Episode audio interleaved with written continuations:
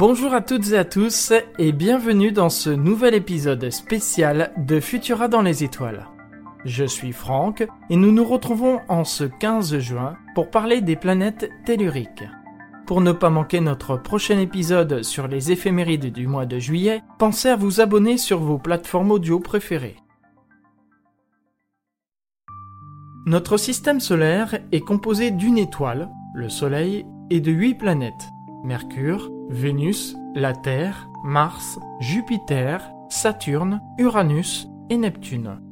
On y ajoutera également une ceinture d'astéroïdes, des planètes naines ainsi que des comètes. Les huit planètes se divisent en deux catégories, les planètes telluriques et les planètes gazeuses. Les planètes telluriques sont principalement composées de roches et de métaux. Elles ont une surface solide et l'on pourrait marcher dessus. Les planètes gazeuses, quant à elles, sont dépourvues de sol et sont composées essentiellement de gaz, d'où leur nom. Pour cet épisode, je vous propose que nous nous intéressions tout d'abord aux planètes telluriques. Parmi les huit planètes du système solaire, quatre sont des planètes telluriques Mercure, Vénus, la Terre et Mars. On les appelle aussi des planètes internes car situées entre le Soleil et la ceinture d'astéroïdes. De l'autre côté de celle-ci se trouvent les planètes gazeuses, aussi appelées les planètes externes, auxquelles nous consacrerons prochainement un épisode. Lors de la naissance du Soleil, un disque de matière s'est formé que l'on appelle disque protoplanétaire.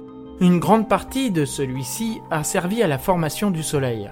Autour du disque solaire, les éléments les plus denses se sont rassemblés et ont servi à la formation des planètes telluriques. Les éléments plus légers, tels les gaz, se sont retrouvés quant à eux à l'extrémité du disque solaire, et c'est ainsi que sont nées les planètes gazeuses.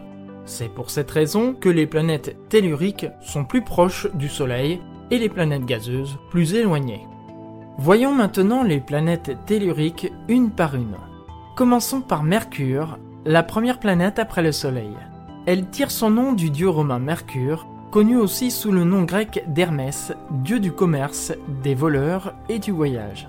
C'est aussi la plus petite planète du système solaire, son diamètre étant de près de 4900 km, mais aussi la plus rapide.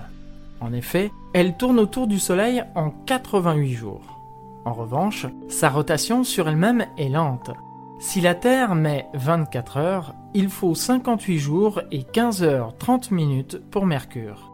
Se situant à un peu plus de 57 900 km du Soleil, il y règne une température de 430 degrés Celsius sur la face éclairée par l'astre. La température descend à moins 183 degrés Celsius sur la face se trouvant dans la nuit, ce qui rend la planète inhabitable, ce d'autant plus qu'elle est dépourvue d'atmosphère. Mercure n'a aucun satellite. Après Mercure vient Vénus. On l'appelle aussi l'étoile du berger ou encore l'étoile du matin ou l'étoile du soir. Ceci en raison de sa forte brillance qui fait que nous la confondons avec une étoile et du moment de sa visibilité peu avant le lever ou peu après le coucher du soleil. Le mot étoile est donc une erreur car il s'agit bien là d'une planète.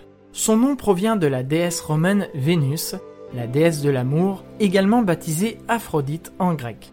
Là encore, la vie est impossible et l'on comprend pourquoi. Bien que située à 104 millions de kilomètres du Soleil, et donc après Mercure, c'est la planète la plus chaude. Sa température en surface est de 460 degrés Celsius. Ceci en raison d'une couverture nuageuse qui provoque un effet de serre. Encore plus lente que Mercure, il lui faut 243 jours pour faire une rotation sur elle-même et un peu moins de 225 jours pour faire le tour du Soleil. Son diamètre est de 12 100 km et tout comme Mercure, elle ne possède pas de satellite. La troisième planète après le Soleil et la plus connue est notre bonne vieille Terre. Contrairement aux autres planètes, son nom n'est pas tiré d'un dieu grec ou romain, mais du latin terra qui signifie globe terrestre ou désigne encore la matière du sol. Située à 150 millions de kilomètres du Soleil, elle se trouve dans la zone d'habitabilité, c'est-à-dire qu'elle est ni trop près du Soleil ni trop éloignée. Par conséquent, la température y est clémente, avec une moyenne de 15 degrés Celsius, même si elle peut monter jusqu'à 56 degrés Celsius dans le désert et descendre à moins 96 degrés Celsius au pôle. Son diamètre est d'un peu plus de 12 700 km. Si nous avons l'habitude de dire qu'une journée dure 24 heures, en réalité, la Terre tourne sur elle-même en 23 heures, 56 minutes et 4 secondes. Quant à sa révolution autour du Soleil, elle est de 365 jours, 6 heures et 9 minutes. C'est pour cette raison que tous les 4 ans, nous rajoutons un jour en plus, le 29 février, afin de ne pas provoquer de décalage dans les saisons. Tout comme pour sa voisine Vénus, la Terre possède une atmosphère. Composée majoritairement d'azote, elle est également dotée d'oxygène et d'autres gaz et est respirable pour les êtres vivants. La Terre possède d'autre part un satellite, la Lune. Enfin, la quatrième et dernière planète tellurique du système solaire est Mars. Elle tire son nom de l'ancien dieu de la guerre romain Mars, baptisé Arès en grec. Située à un peu moins de 228 millions de kilomètres du Soleil, elle se trouve à la limite de la zone d'habitabilité. Elle est considérée comme une sœur jumelle de la Terre, car jadis, elle y abritait des océans. Mais aujourd'hui, Mars nous présente une couleur rouge en raison de l'abondance d'oxyde de fer sur sa surface. Son diamètre est de 6792 km, soit deux fois moins que la Terre. Sa température va de moins 120 degrés Celsius pour la partie dans la nuit à 25 degrés Celsius pour la partie au Soleil. La planète tourne sur elle-même en 24 heures 37 minutes, ce qui fait encore un point commun avec notre planète. Étant plus éloignée, elle boucle un tour autour du Soleil en un peu moins de 687 jours. Mars possède deux satellites, Phobos et Deimos. Leur forme intrigue cependant les astronomes.